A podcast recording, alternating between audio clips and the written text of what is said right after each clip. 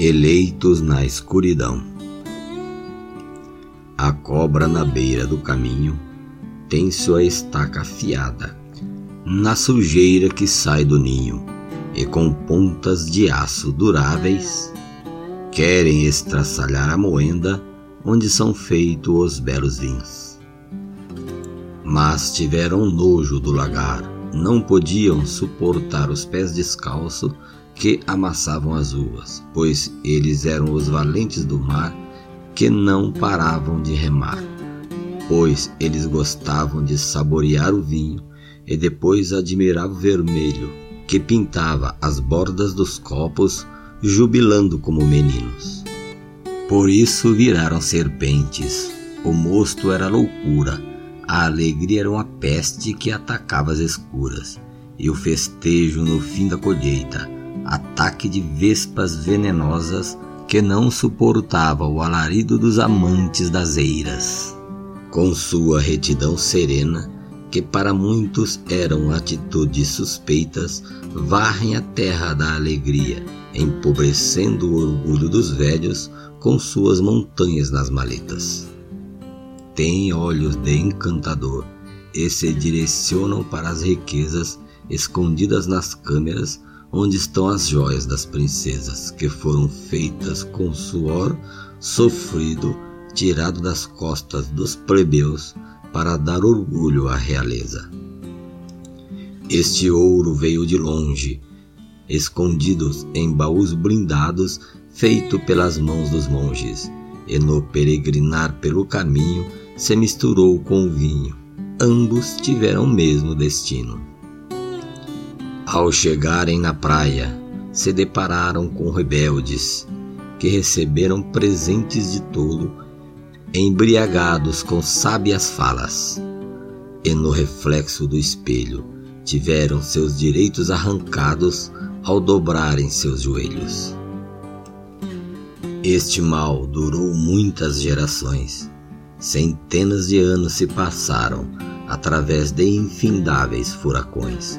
E 2016, o monstro praticou o dolo, convocando seus fiéis parceiros para uma nova rebelião. A serpente fez seu ninho e, com sua ajuda, protegeu os pombos dos telhados que tinham os pés contaminados e traziam um peixe como lema, dizendo que Deus era o ajudador e protetor de todo o esquema. O alvo era a cadeira da protetora, que trazia em sua mão o poder emanado das vassouras ela queria limpar a eira e, com a ajuda dos possuidores da toga, que foram seletivamente indicados pelos legisladores aprovados. Mas estes estavam contaminados pelo dragão raivoso que injetou seu sangue em suas veias para os proteger com maldição da seiva vitaminada da rainha que esparramava com força açucarado o poder verdadeiro do mel misturado com o aroma da doutrina. O demônio fez seu ninho na cadeira do plenário. Eleito presidente do coro, elevou em extremo a potência do seu laço. Ria da situação, dizendo que era maioral, e todos lhes deviam favor, pois foi o organizador do celeiro que garantiu ao montante para que cada um tivesse nas costas o brilho do travesseiro, como as riquezas de um herdeiro. Hipócritas em suas bases, sentados nos leitos das lágrimas, se traiu a nação em que mora, o que se fará dos flagelados que o protege da morte, como se fossem magistrados, e muitos, sem sabedoria, ainda pregam o perdão para o destruidor do reinado. E num espetáculo de horror, o mundo contemplou a magia, apoiada pela fala do pregador, que não gostava de ovelhas, mas adorava o título de pastor. Isto ainda foi pouco, fizeram aliança com o ator, no Palácio dos Loucos, amante de filme pornô.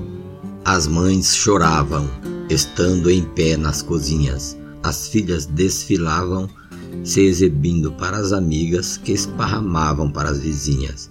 As tias murmuravam, sem saber o que fazer, com as palavras da criação. As amantes se contorciam em seus leitos, dizendo que era falta grave, e não as cortejava com respeito. O neto quis dar o seu grito e na última hora parou porque foi impedido. O picadeiro das trevas iluminou toda a nação, e a pátria inteira pôde ver os eleitos pelas nossas próprias mãos.